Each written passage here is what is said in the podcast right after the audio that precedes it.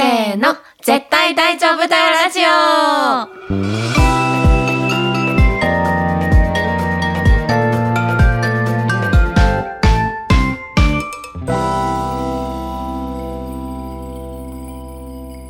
萌えです。愛です。このラジオではクリエイティブ業界に身を置き、日々をサバイブする女子二人が漫画やアニメをはじめ自分たちを大丈夫にしてくれるものについて愛を込めて話していきます。はい。えー、急遽、別撮りではい、これだけ撮ってます。イエーイイエーイなんでですか？なんでかっていうと、んなんと、はい。来年1月13日に行われるうん。イベント、ドリームラブパワ秘密基地作っちゃおう。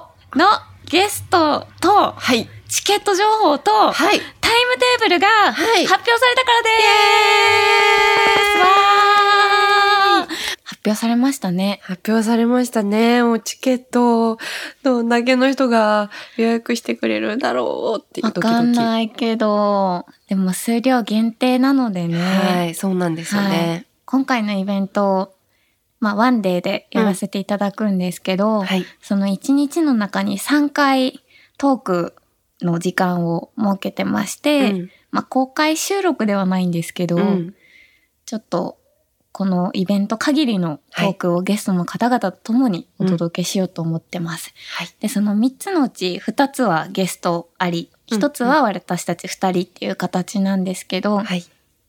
ゲストちょっと発表こちらでもお願いします。まず一組目のゲストは、はい。よもやまトゥーマッチさんです。へいへい山々トゥーマッチ まあね、最初、よもやまトゥーマッチみたいなこう、いい感じのね、しっとりそう、うんから番組始まりますけど、うんこのよもやまトゥーマッチさんは、はい。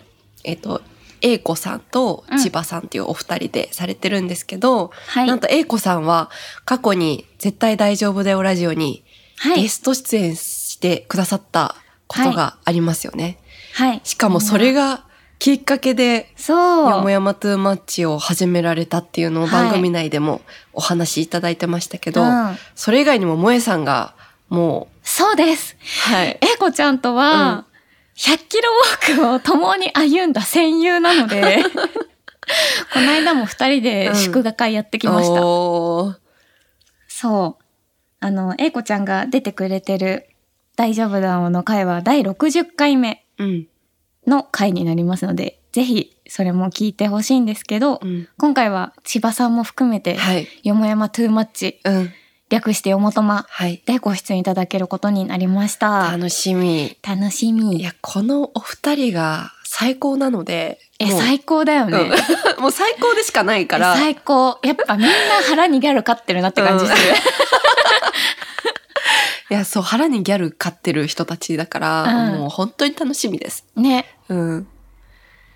そしてもう一組。もう一組。なんと、なんと。漫画760と、はい。あれ見たから、佐島さんに佐島さんが来ていただきますイエーイ愛ちゃんがはい。漫画ビブリオバトルで下した 佐島さん。ちょっと聞こえが悪いな。うん。いや、やっぱ佐島さん、うん。あの、ちょっとその時の話をするんですけど、うんいやもう、やっぱりね、インテリジェンスな感じと、面白さが、うん。もう、そんな喋ってないんですけど、あの時も、まあ、あの、ご挨拶させてもらったりとか、うんうんうんあの、やっぱり、勝負の前って部屋掃除しますよね、みたいな話とかをしたりとか はしたんですけど、その、あの、うん数少ない時間の中でも、インテリジェンスと面白さが、うん。めちゃめちゃ伝わってきて、うん。いや、すっげえなーって思ってたんですよ。うん。うん。うん。そんな佐島さんにゲストに来ていただけるってことで、いでまあ、佐島さんな漫画760以外にもあれ見たっていう、うんあの映画について語られているポッドキャストがあるので、まあそういう好きなものについて語っているってところも私たちとすごい共通点があるなっていうのとか、まあ、漫画アニメが好きっていうのもそうですけど、そう。話せたらなと思ってまはいす。。私は漫画760リスナーだったので、うん。もう漫画ビビリオバトルが決まる前から、うん佐島さんに来てもらえたらいいなって思ってたんだけど、うんうんあまりにも交流がなさすぎるみたいな。ね えどうしよう、どうしようって思ってたら、ちょうど、ちちょうど出会ったみたいな。運命だ。運命じゃんって思って、ナンパしました。ナンパ力が発揮されて。はい。でもすごい快くうんうん。参加をね、引き受けてくださって。うん。いや、あの、一番伝えたいのは、あの、ゲスト発表の時に画像があったと思うんですけど、はいあの、佐島さんのね、あ、画像の最高さ。佐島とカモメ。え、違う。佐島かもめと。あ、そうだ。あのね、佐島さんに、ちょっと、あの、発表の時にいくつか使いたいので、画像送ってくださいって、なんか、アーシャ的なのあればっていう風に言ったら、うん。まあ、いくつかね、送っていただいたんですけど、うんその中に、うん。まあ、タイトルがね、佐島かもめとっていうあの画像があって、もうこれだ、これじゃないみたいな。私たちも即決で、えそう、あの、悩ましい写真もあったんですけど、もっとね。ね、すごいかっこいいお写真とか素敵なイラストとかいろいろあったんですけど、いやもう、佐島かもめと。いやー、いやーでも絶対いいトークになると思います。もう山本も佐島さんも絶対面白いトークになると、もうめっちゃ自信ある。え大丈夫かな？ハードル上げすぎかな？いやいやいやいや、全然。大丈夫だよねうんもうそれに応えられる。めっちゃ自信ありますね。自分。いやー、聞いてほしい、ぜひ。ね。うん。まあ、配信でも。はい。チケットはね、はい。現地と配信両方ご用意してまして、現地の方は、あの、表参道のノーズアートガレージのうん。方で行うもので、はいかなり数量限定とうん。なっておりますので、で、で、椅子に座って聞いてもらえるので、はい。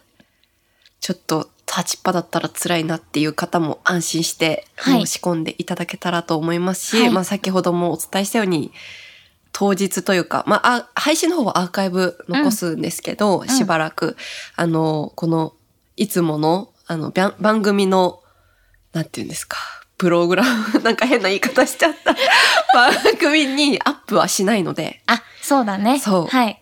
イベント限りのイベント。限りなので、うん。絶対聞いてほしいですね。そうですね、うんイベントでしか言えないこともあるかもしれない。かもしれない。うん。はい。あんなことや、こんなこと。こんなこと。はいはい。ぜひ、ぜひ、お楽しみに。はい。タイムテーブルも同時に発表してうん。おりまして、はい。あの、今回発表したことはもろもろノートの方にうんうんまとめてますので、ぜひそちらをご覧いただけたらと思います。はい。ちょっとトークとトークの間に、あの、ゆったりめに時間をとってるんですけど、まあ、その間私たちは、あの、皆さんのところに、うん。こう、一緒にいさせていただくので、そうですね。ねお話しさせてもらったりとか。あと、お茶とお茶菓子も、あの、おはい出しするっていうところで、い、や、よくよく考えたら、まあ、トークは500円でいただくと思うんですけど、表参道で、まあ、お茶とお菓子も私たちのこう、おすすめしたいものっていうところであるんですけど、こう、椅子座れて、お茶とお菓子を楽しんでいただけて、500円ってめっちゃ安いなっ。めってちゃ安いよ。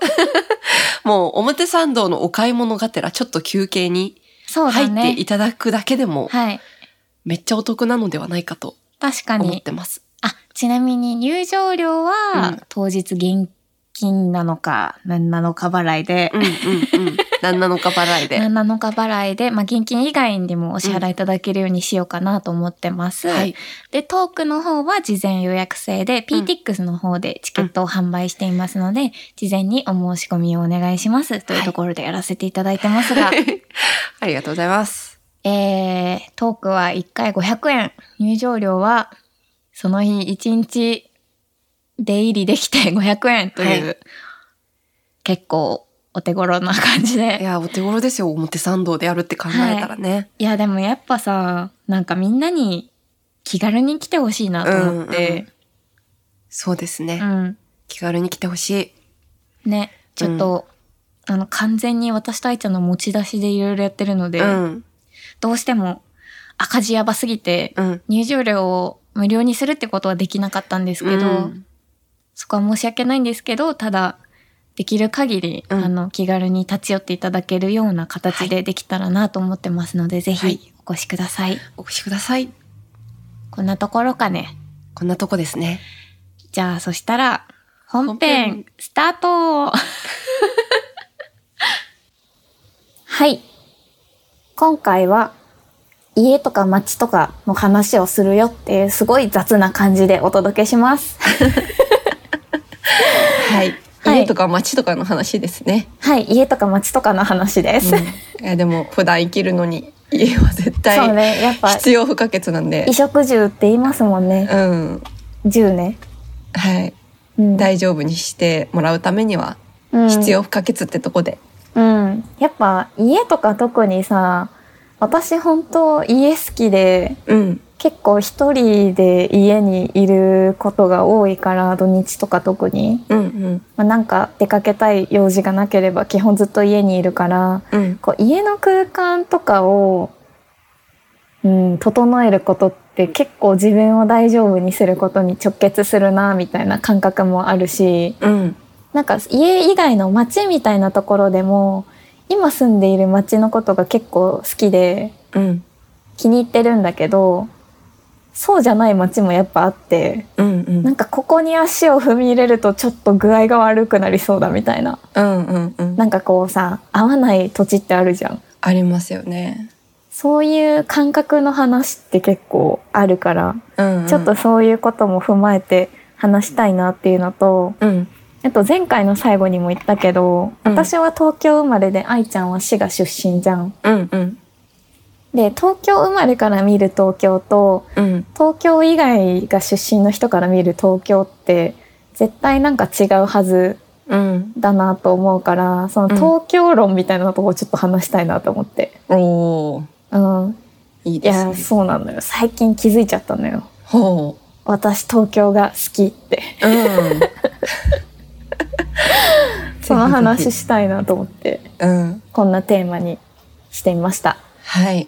えー早速ですけど、愛ちゃんはなんかさ、自分の家をまず考えるときに大事にしてるポイントとかある、そうですね。まあ、家というか、まあ、家なんですけど、うん。引っ越しの時内見するじゃないですか。で、あうんうん。萌えさんの内見ポイントも聞きたいんですけど、うん、内見した時の自分のなんていうんですかこうシンパシー合う合わんみたいなやつを一番大事にしててでこれってあの一緒に内見する不動産屋さんに伝えるのめっちゃ難しいなと思っていて。うん。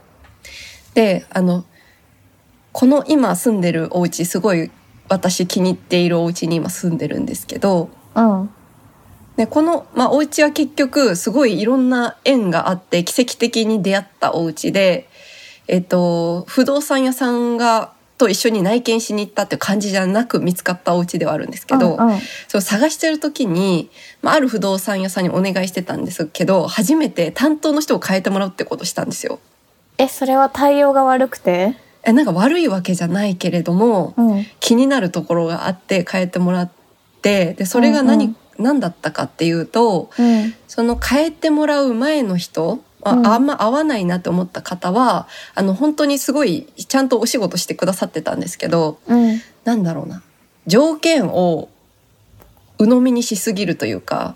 なんか条件入れるじゃないですか。お風呂とトイレ別とうんか、うん。えっと、何回以上がいいとか、うん。まあ家賃もそうだしい駅から何分とかそういう条件を入れて、まずお部屋探してもらって、うん。探してもらった中からここ見に行きましょうって決めて見に行くと思うんですけど、うん私の基準としてはその条件は一応出すけれどもうん。うん。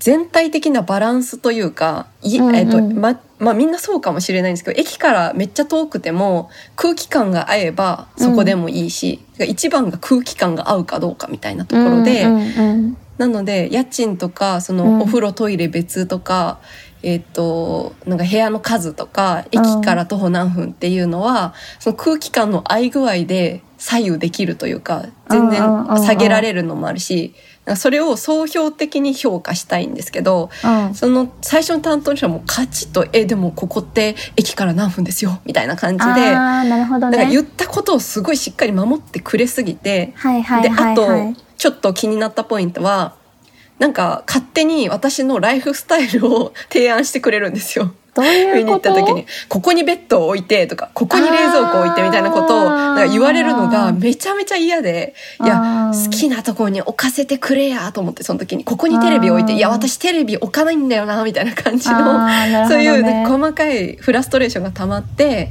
で、もう一人の方が、あの、日によってその二人の方がこう別々で対応してくれてたんですけどあもう一そうなんだ。人の方はなんかもともとなんだろうその変えてもらった人はもうザ不動産屋さんみたいなもうみんながイメージしたら大体そうなるっていう不動産屋さんな感じだったんですけど、はいはい。もう一人の人はもともとなんか音楽されてたりとかちょっとこう芸術っぽいことされていてなんか感覚の話がちょっと通通じるとか分かってくれる。私の抽象的な話も組んでくれるタイプの人でその人がなんかあバランスなんですとかそのふわっとしたこと言ってもああ分かりますよとか言って対応してくれる人だったからもうずっとその人がいいですっていうのを初めて自分のこう意見を不動産屋さんに伝えてその人と探したっていう経緯があってうん。ちょっといろいろ長く喋っちゃったけど結局は家の持つ空気感と自分自身が合うかっていうのを大事にしてます。うん。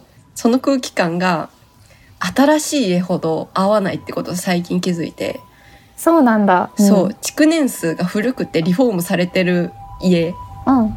が合いがちうーん。っていうことが分かりました。なるほど。うん、でも確かにそのファーストインプレッションっていうかうん、こう肌五感で感じるもの。ってすごく大事じゃん。うん、感覚的にうってなるみたいな。うん、うん、うん。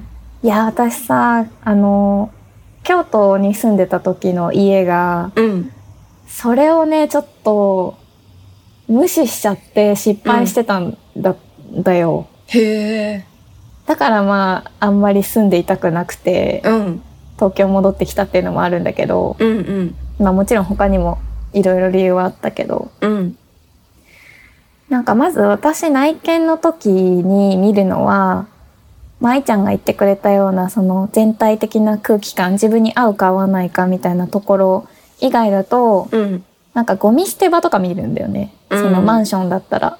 うん、結構民度が現れると思ってるのでうん、うん、見るようにしてるんだけど、うん、まあ、ちょっとそこでその京都の家に対しては、まあ、ゴミ捨て場で若干の違和感があったんだよね。うん、うん、ゴミ捨て場がすごい暗くてうん、なんかなんだろう捨て方が汚いとか以前にそのゴミ捨て場自体の空気が陰な感じっていうか、うんうん、うん、うん、うん、なんかちょっとゴキブリ出そうな感じうん、うん、うん、だったんだよね。で、うん。あと部屋もうんとねなんかキッチンが個室みたいな感じになっていてうん、その窓とかのない部屋うん、にキッチンがあったんだけど、リビングルームとか普通のメインで使うお部屋の空気自体は好きだったんだけど、うん、キッチンがちょっと閉鎖的な感じを受けたの。うん、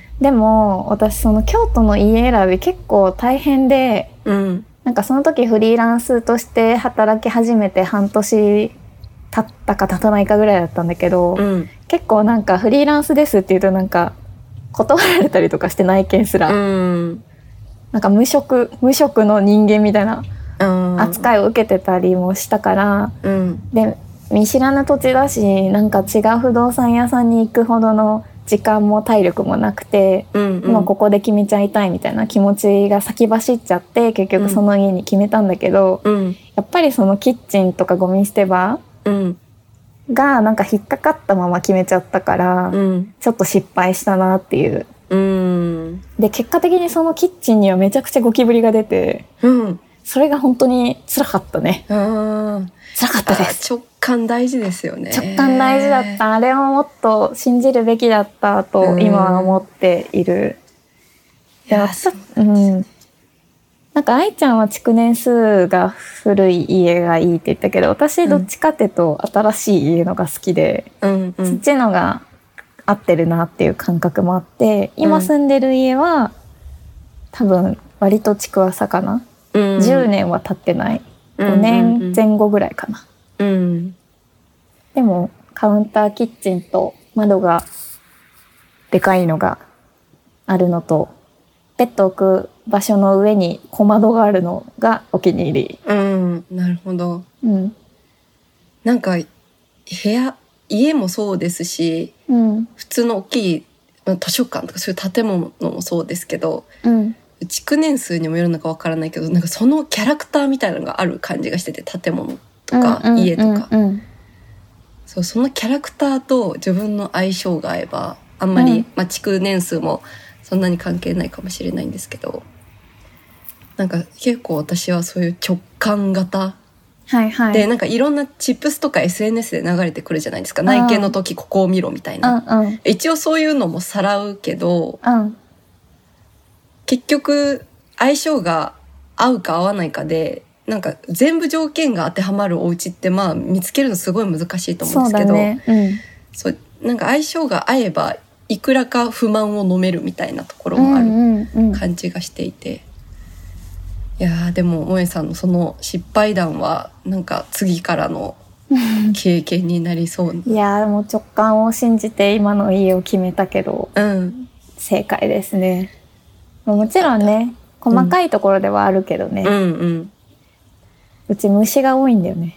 うん。家の中には出ないけど、うん。あの今私が住んでいるアパートは左右がなんていうかでかい公園みたいな感じになっていて、うん草木が生えまくってるのでうん。夏になるとめっちゃ虫がいるっていう。もう酸素が多そそう。気持ちがいい場所ではあるけど、う。うん。まあ、でもそれはもうしょうがないかなみたいな。うん家の中に出るよりマシだわって思って、そうですね。うん、でも家と同じくさ街も相性あるよね。そうですね。あるかも。でも私あんまりいろんな町に住んだことないから、あなんか好きな町にずっと住むタイプな気がしてるんですけど、今。あうんうん。あと、住むのとうん。訪れるのとはまた別な感じもしてて。ああ別かも。うん。ね、訪れるの好きだけど住むのは違うなとか。うん。あるから、うん、町との相性の見方まだあんまり習得できてないんですけど、うんうんうん。萌えさんはなんかどういうのが好き、苦手とかありますか？えー、まずねなんか家家の場所っていう意味だとうん。私結構住宅街の中の家に住みたくてうんうんだから駅徒歩は全然15分ぐらいまでなら OK、うん。で逆に近すぎる場所はあんま住みたくないんだよねうん。だしなんか街もなんだろう例えば渋谷とか新宿とかうん。そういう繁華街っぽいところとか、うんあと三茶とか高円寺みたいに、うんうん。駅前からもう飲み屋とかがめっちゃあるような街うん。は避けててうんうん。ちょっとした商店街と飲食店と何かしらがあればあるだけの駅うん。を選んでしまうことが多い。ああ、なるほど。うん、なんか前千歳船橋に住んでて京都行く前、そこは超ちょうどよかったね千歳船はちょうどよかった、飲食店もそこそこあるけど、うん。なんだろうすごい混んでたりとかうん。飲みに行く人がめちゃくちゃ多い街というわけではなくすごく暮らしやすくて、うん。まあ、そこから駅12分ぐらい歩いたところあ駅から12分ぐらい歩いたところに住んでたんだけど歩くとすごく静かな閑静な住宅街っていう感じでうん。めっちゃ気に入ってたんだがねうん。うんまあそこもねアリが出てね住めなくなったんだけどね。虫にやっぱ妨害されがちなんです妨害されてる。アリの幻覚を見始めた時にもうダメもうダメだ私この家に住めないと思った。ノイローゼになってしまうって思って。うん。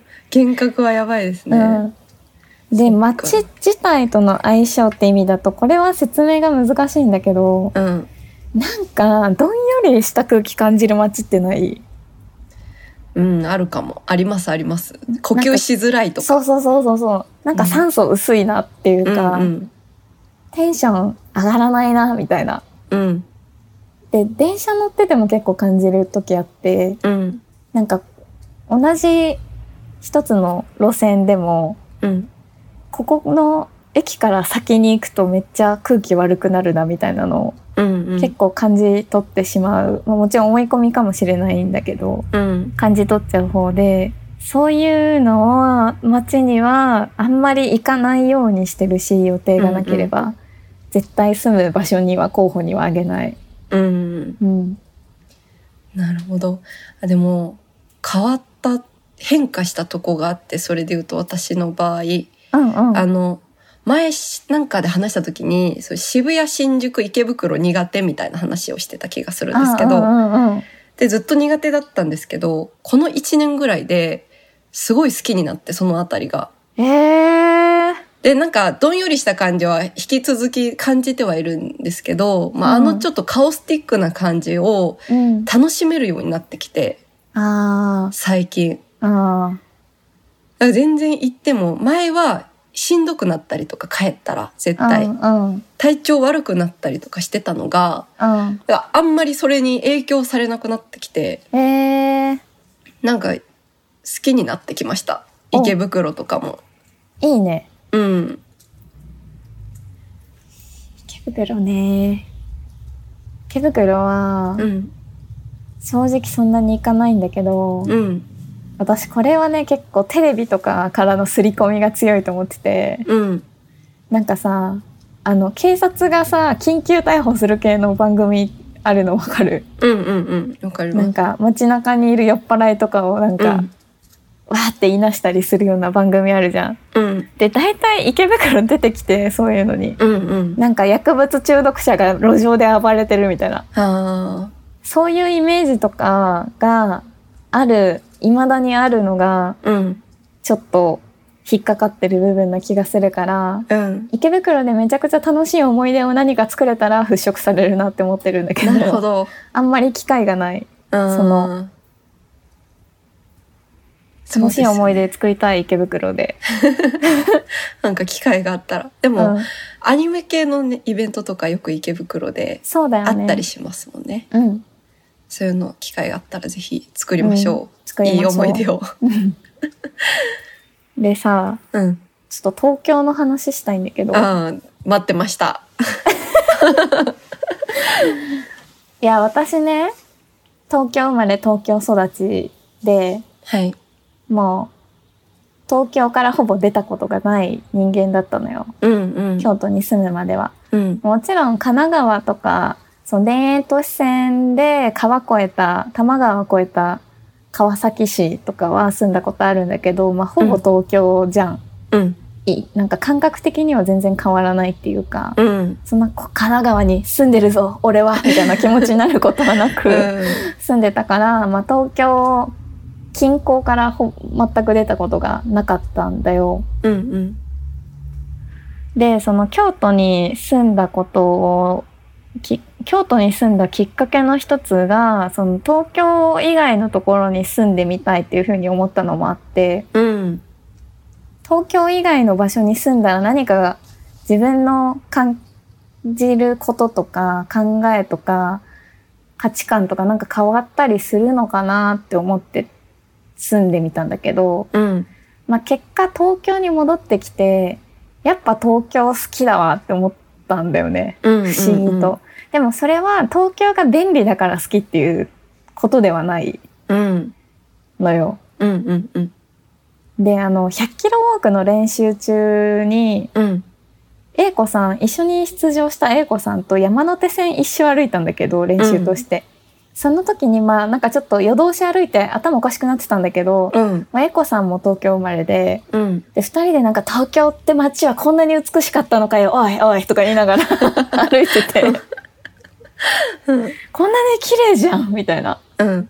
でいわゆる東京のイメージってなんか渋谷とか新宿とかの、なんかいろんなでかいビルが建ってて、うん。ありとあらゆるものが売っててうん。もうたくさんの人でごった返してるみたいなイメージだと思うんだけどうん。なんかそうじゃない部分の東京うん。の美しさみたいなものをこの年になって徐々に見出せるようになってきた。感じがしてうん。でそれが京都に住んだっていう経験も踏まえてうん。結構やっぱ私は東京生まれとして東京を愛してるなみたいなうん。結論に至ったのよ。うん。うん。なんか漫画とかでもさこう地方から上京した主人公が東京は疲れるみたいなこと言ってたりするじゃん。うんうんでその感覚は私は多分一生わからないんだけどうんなんかそれだけじゃないんだぜ東京はみたいなうんうに思えるようになってきたの。うん。な意外と意外と自然豊かだしうん。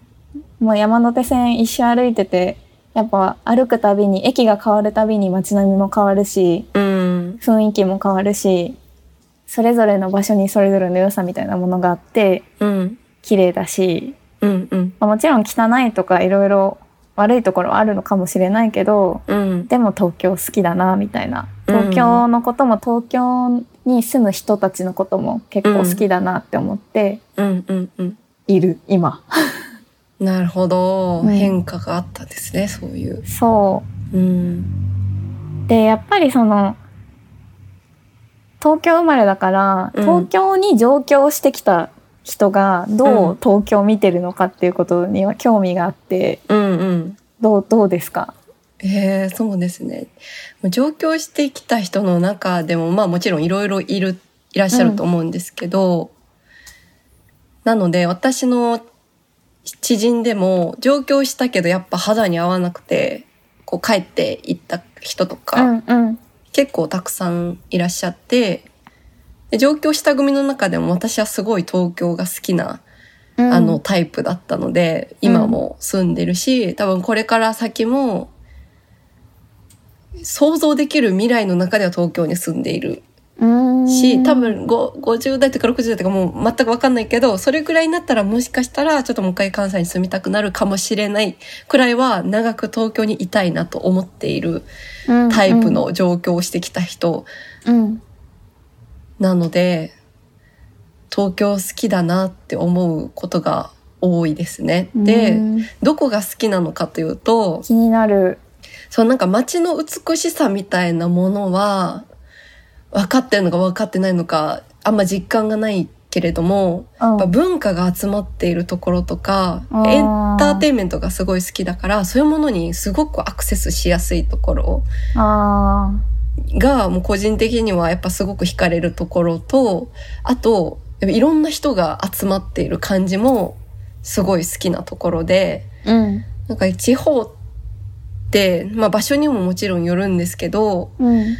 ちょっと変わっている人とかを変わっている？なんか他の人と違うところを揶揄されたりとかあちょっと珍しがられる、うん。そのわ悪気とかなく珍しがられるみたいなこともまあ感じることが多くてなんか私もいろんなあのファッションが好きだからいろんな服を着たりとかするけど、うん。やっぱちょっと変わった服とか着る着てあの地元に帰るとめっちゃ見られるんですよ。へええそれは視線を感じるの？普通に。視線感じるしめっちゃ目合う みたいな。ー。電車乗ってる人たちと。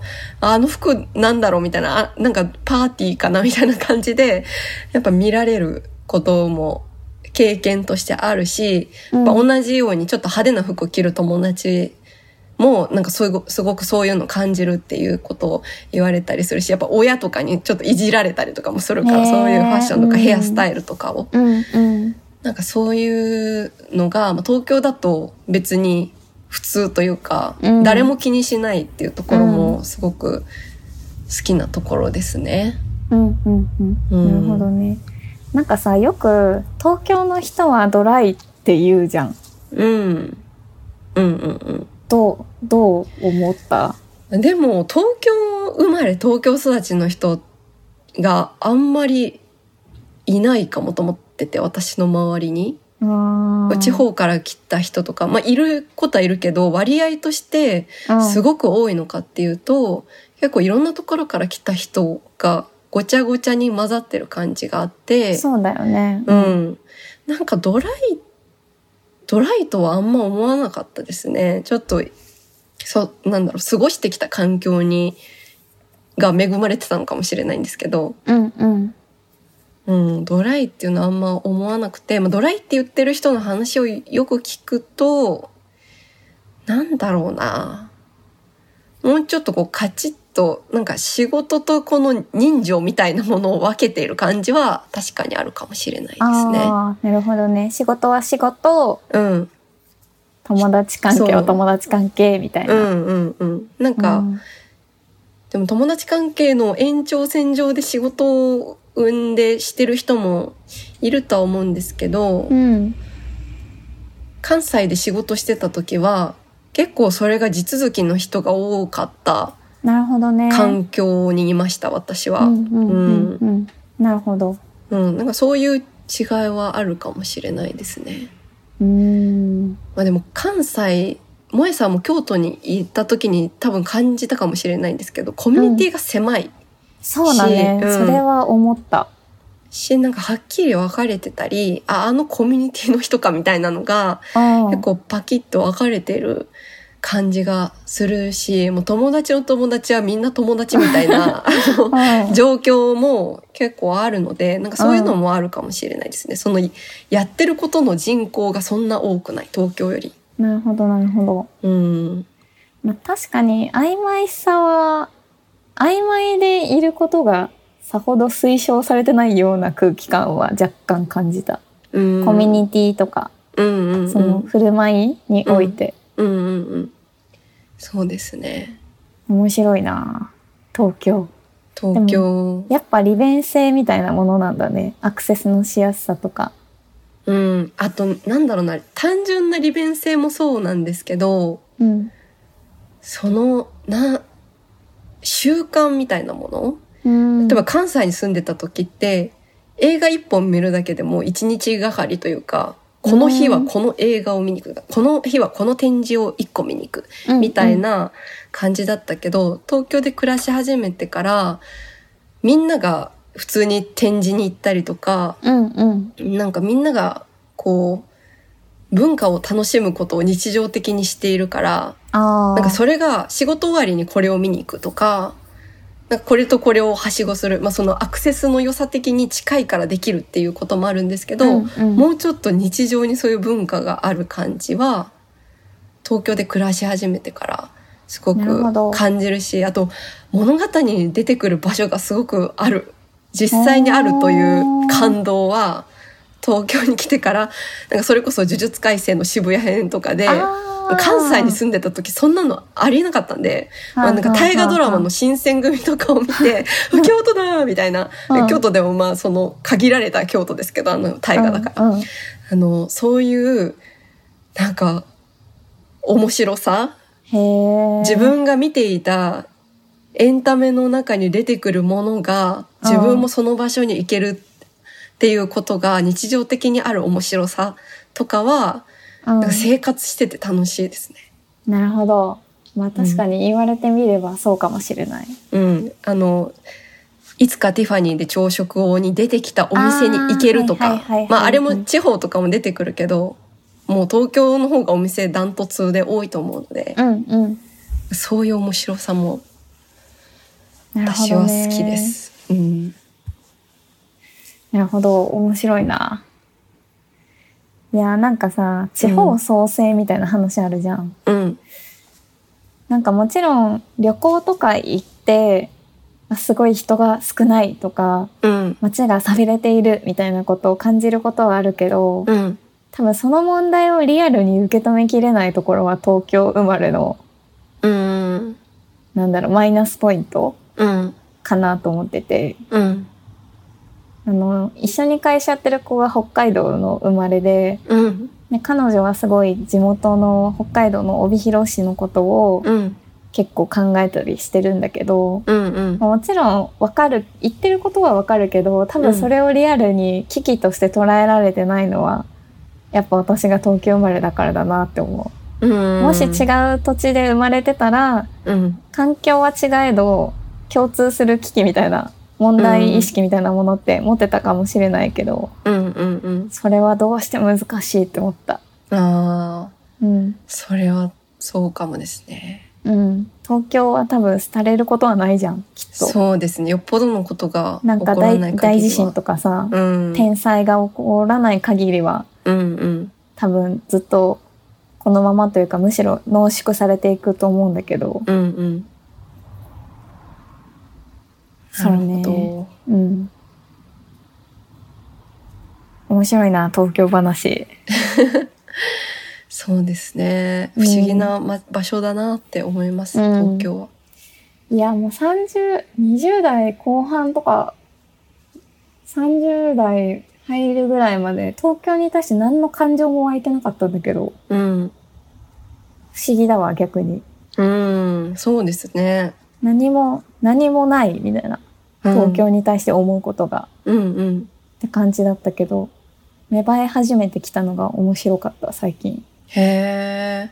でも私もその東京生まれ東京育ちの人に、うん東京についてどう思いますかみたいなことを聞いた時に、うんいや何も思わないですって言われたので、うんなんか東京生まれ東京育ちの方が東京に対しての感情がそんなにそうないんだっていうのをそこで初めて知ったから、うんそそれが逆に面白かったしそこからこう芽生え始めたのも興味深いですね。うんでもやっぱ比較対象ができたからだと思うあわ。そっかそっかうん。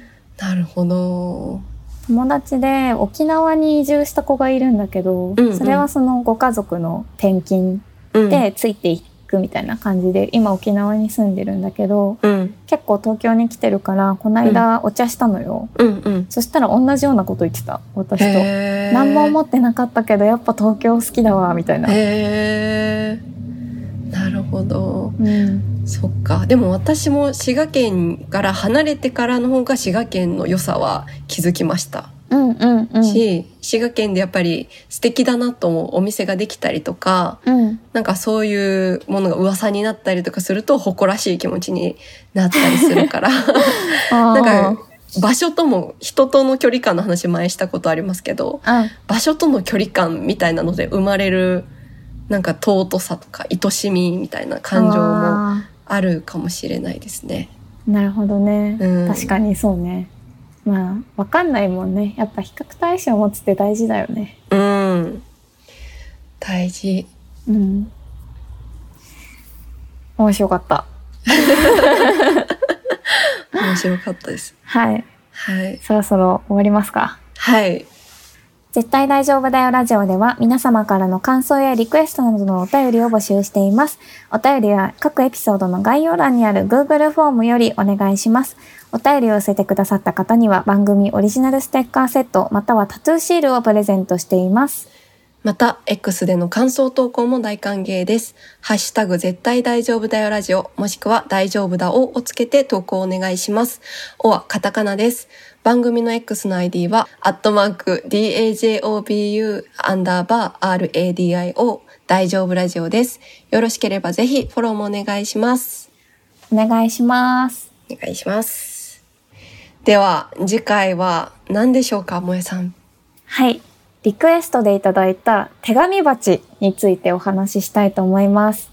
懐かしい。懐かしいね。うん。ちょっと私ね、まだ現時点では未読なんですよ。はい。どんな話かあんまよくわかってないので何も言えねえって感じなんですけど。私もなんか読んでた記憶があるんですけど読み直すとあれ、うんこんな話だっけ？みたいなあ、そうなんだ。そう新しいこう感覚になって。